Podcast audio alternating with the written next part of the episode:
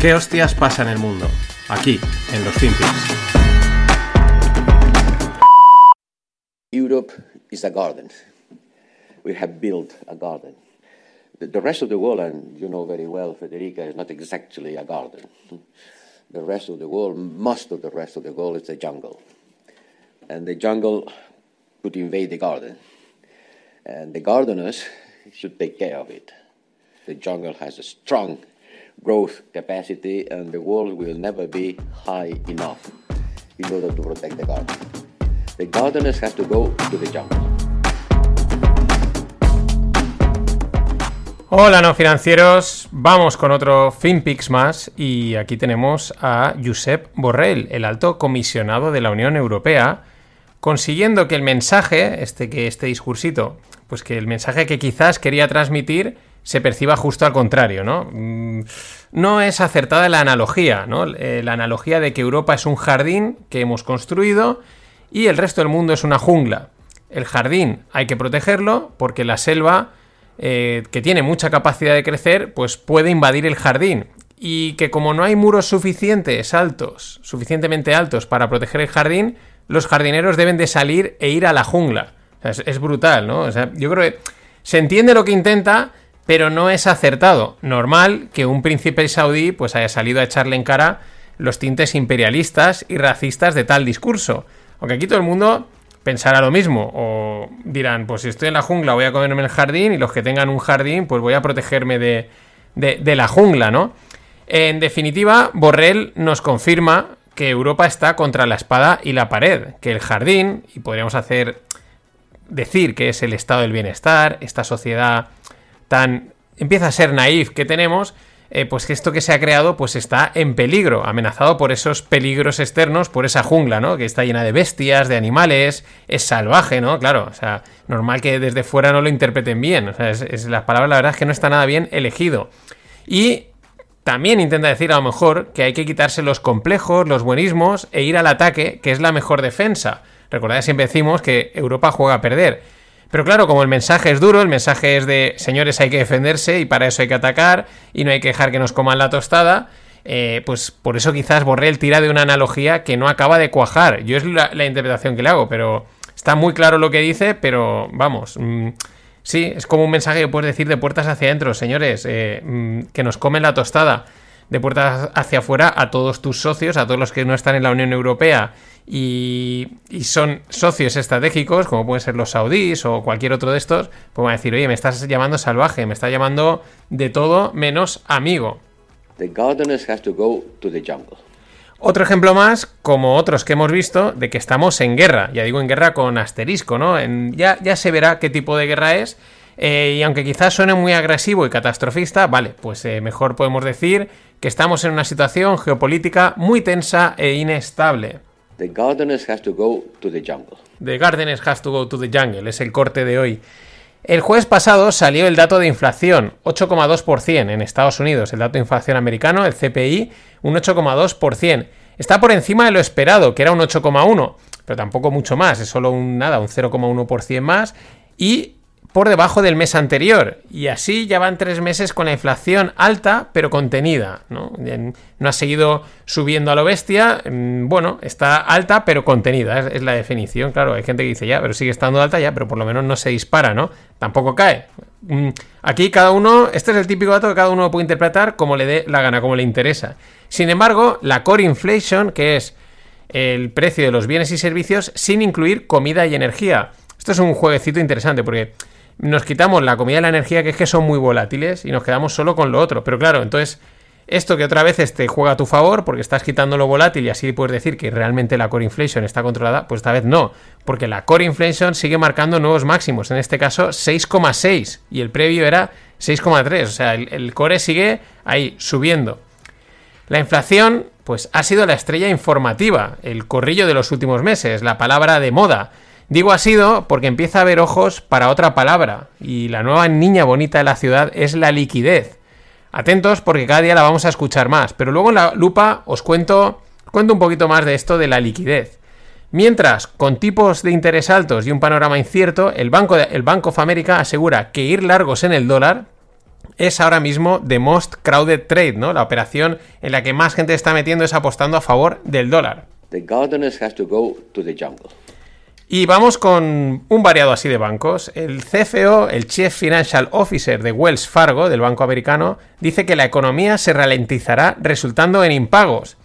Bueno, tampoco nos dice nada que no, que no se pueda saber o intuir. Si la economía se ralentiza, pues empiezan a haber impagos.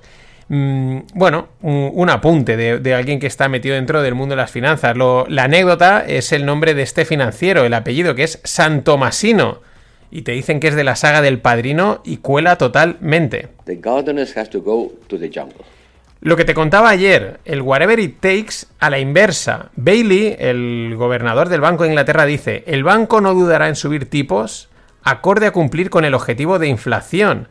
Eh, dicho de otra manera, es, aunque metamos la economía en una depresión, vamos a subir los tipos de interés. Es el whatever it takes a la inversa. Vamos a hacer lo que sea por controlar la inflación cueste lo que cueste. Es todo lo contrario a lo que dijo Mr. Super Mario. Y el Banco de Finlandia ha lanzado una advertencia a su población para que se prepare a posibles contratiempos en los servicios bancarios, posibles cortes, disrupciones en los servicios bancarios y que en consecuencia acopien efectivo. Ya lo he dicho, la liquidez es la nueva niña bonita de la ciudad. Y JPM reporta pérdidas de casi un billón en este trimestre en sus inversiones en securities. Bueno, pues es un dato, ¿no? Esta gente que siempre gana, pues de repente tiene inversiones en securities que le van pues casi un billón. Y eh, su homónimo Goldman Sachs también presenta resultados. Respecto a lo esperado, tomando como referencia estos datos que esperan los analistas, pues bajan los ingresos y suben los, mm, los ingresos netos. Y también suben los ingresos por trading. En esto último, pues nunca, pues mm, estos no suelen perder, o sea, nunca les suele ir mal en la parte del trading, ¿no? Porque tanto si sube como si baja el mercado, siempre hay operaciones que hacer y siempre les va bien, ¿no? Están ahí, los resultados de, J, de Goldman Sachs, pues bueno, dada la situación diría que son buenos. Los resultados de BlackRock de, los vemos luego, porque dicen mucho de esta situación de liquidez. The has to go to the jungle. Y Abu Dhabi y Arabia Saudí sopesan meter dinero en la división de banca de inversión de Credit Suisse para así aprovechar el valor tan deprimido que tiene ahora mismo la entidad. Esto no nos olvidemos de Credit Suisse. Aquí hay dos temas que ahora mismo son los candentes que están por ahí: Credit Suisse y Reino Unido. Y el ministro de Energía e Infraestructuras de los Emiratos Árabes Unidos matiza que la última decisión de la OPEC, la que comenté la semana pasada de recortar la producción de barriles, responde a una decisión técnica sin ninguna intención política. Sale a matizarlo, tranquilos, ¿no? No lo hemos tomado con decisiones políticas. ¿Qué le decimos a esta gente cuando hace este tipo de declaraciones? Ok, gracias por confirmar. Mm, cuando sales a algo que nadie te ha preguntado, por así decirlo, a confirmar que, oye, que no, no, tranquilos, pues me estás, ya nos lo estás dejando bastante claro. También confirman desde Arabia Saudí su deseo de formar parte de los BRICS, ya sabéis, el famoso grupo de países compuesto por Brasil, India, Rusia, China y Sudáfrica. Qué interesante, ¿no? Un grupo de países que surgió hace unos años, ¿no? Y se habla de los BRICS, como era ese paso de entre economía emergente ya casi desarrollada, con potencial de crecimiento, ¿no? Qué guay, los BRICS, tal, es el sitio donde invertir, tal, pero que ahora de repente eh, son el otro bloque, ¿no? Son, intentan ser la alternativa a Estados Unidos, intentan montar su, su chiringuito. Qué interesante siempre esto.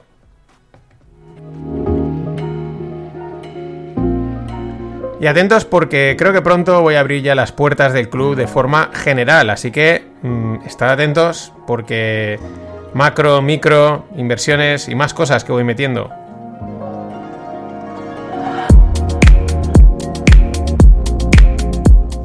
Los del club dirán, ¿cómo que inversiones? Es un tema que aún no he tocado, pero está ahí, ahí. Vamos a acabar con la parte macro que estoy explicando últimamente y porque tiene su miga. Los tipos de corto plazo, los tipos de largo plazo, cómo juegan las jugarretas de los bancos centrales.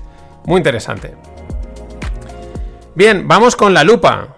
La liquidez es la palabra, que es como se titula el podcast de hoy. Eh, el último año la palabra inflación ha copado todas las miradas. Nada raro ni anormal dada la situación. harta de, o sea, ya no es que lo, hayamos dicho hay los datos, sino que pues todo el mundo cuando ha ido a comprar lo ve. Sin embargo, pues el mercado cambia y el interés también. Entonces, aunque ese problema siga, pero ya pierde interés, ¿no? Entre el machaqueo con el tema de la inflación por aquí, inflación para allá, parecido a lo que ha pasado con Ucrania, ¿no? Que llega un momento en que ya la gente se empezó a cansar y ya se habla menos. Muy parecido, pues entre el machaqueo con el tema de inflación y si le añadimos esta esperada contención de la misma, que parece empezar a verse, lo cual no quiere decir que vaya a caer, pero parece que ya no es tan agresiva, pues digamos que la palabra pues empieza a estar amortizada por un tiempo, amortizada en términos de mediáticos. Por ejemplo, Yellen, eh, Janet Yellen, está preocupada por la pérdida de la adecuada liquidez en los treasuries.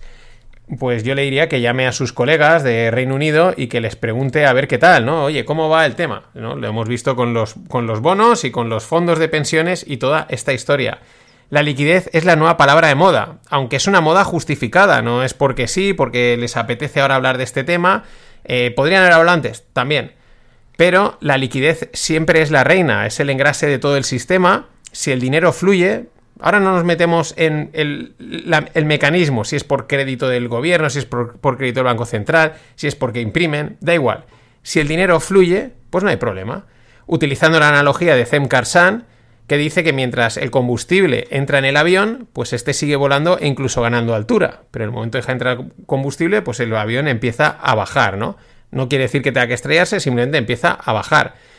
Y venimos de una barra libre de liquidez y estamos entrando en el escenario opuesto. Las señales son múltiples. Lo vemos en el mercado de Reino Unido, lo vemos en algunas cotizaciones de mercado, lo vemos en el mensaje de Janet Yellen o en, el, en ese prepárense que he comentado de Finlandia, de acopien efectivo. La secada de liquidez que viene puede ser épica, sobre todo viendo de dónde venimos, en términos relativos y lo mal acostumbrados que estamos a que haya pasta fluyendo por todos los lados. Que no haya liquidez quiere decir que cuando alguien quiere vender no hay nadie para comprar y viceversa, cuando alguien quiere comprar no hay nadie para vender. ¿Qué pasa? Pues que si tú vas a vender algo y no te lo compran, pues modificas el precio, ¿no? Lo bajas para, para, para hacerlo atractivo. Es decir, esta falta de liquidez se traduce en movimientos muy bruscos del precio en el mejor de los casos. En otros puede ser el colapso absoluto Mm, en, momentos muy extremos, ¿no? Cascadas de liquidez, de pérdida de liquidez. Pero veamos un ejemplo clarísimo. Veamos los resultados del tercer trimestre de BlackRock. Recordemos que BlackRock es la mayor gestora de activos del mundo, actualmente unos 8 trillones bajo gestión, hace unos meses eran 10, pero esto se debe también a la caída del mercado, y una de las grandes beneficiadas de los eh, beneficiadas de los flujos de dinero pasivo, ¿no? Es una que tiene muchos fondos indexados y no, no, aquí métele dinero y tú aporta todos los meses y, esto al final a la larga sube, porque ya sabéis la narrativa, la típica, ¿no? Entonces, vamos a ver los datos. Los net inflows, es decir, los flujos de entrada, la pasta que le ha ido entrando a BlackRock en este tercer trimestre, se queda en 16,9 en 16 billions. Pero ojo, porque el dato esperado la pasta estimada por entrar eran 91 billions. Esto es una, vamos, una reducción de entrada de flujos netos enorme. Una auténtica barbaridad. Claro, ese flujo no va al mercado, no apoya los precios hacia arriba, ¿no? No, entra, no entra gasolina en el avión. Por otro lado, aumentan los, los flujos en renta fija en 5 billions y los flujos de entrada que van a largo plazo se quedan en 65 billions frente a los 104 esperados. Es decir, también hay una caída entre la gente que invertía a largo plazo y dice, no, no, vamos a parar. Pero al final los flujos de entrada netos, ¿vale? Que es el, dato principal mm, de unos esperados 91 a 16. Claro, momento de mercado, ya sabemos, bajista, cayendo y tal, junto a falta de liquidez, pues claro, los que habían comprado la narrativa de las apartaciones periódicas, a largo todo sube, y que se habían convencido, les habían convencido, yo voy a estar así siempre, aunque el mercado caiga, seguiré poniendo dinero, tal, porque esto mes a mes, tal, pues empiezan a dudar, empiezan a reducir o a parar aportaciones. Bien porque dudan del mercado, bien pues porque a lo mejor ese dinero lo necesitan para, para cubrir otros costes que se han disparado debido a la inflación. Y en definitiva, al hacer estas paradas, están empezando a hacer market timing porque es como me espero a más adelante, que es justo lo contrario de lo que pensaron en su momento que iban a hacer. Qué rápido cambian las mentes de los inversores, sobre todo cuando no tienen suficiente experiencia a la espalda. La experiencia no es años invirtiendo, sino crisis vividas. El precio es el que manda y la liquidez manda más, es la que la que alimenta el precio, la que lo mantiene engrasadito, la liquidez, la nueva niña bonita de la ciudad. ¿Qué pasa? Pues que cuando la niña bonita no aparece, la ciudad se vuelve fea y peligrosa. Hasta mañana. Billions and billions and billions and billions and billions and billions and billions and billions and billions and billions and billions and billions.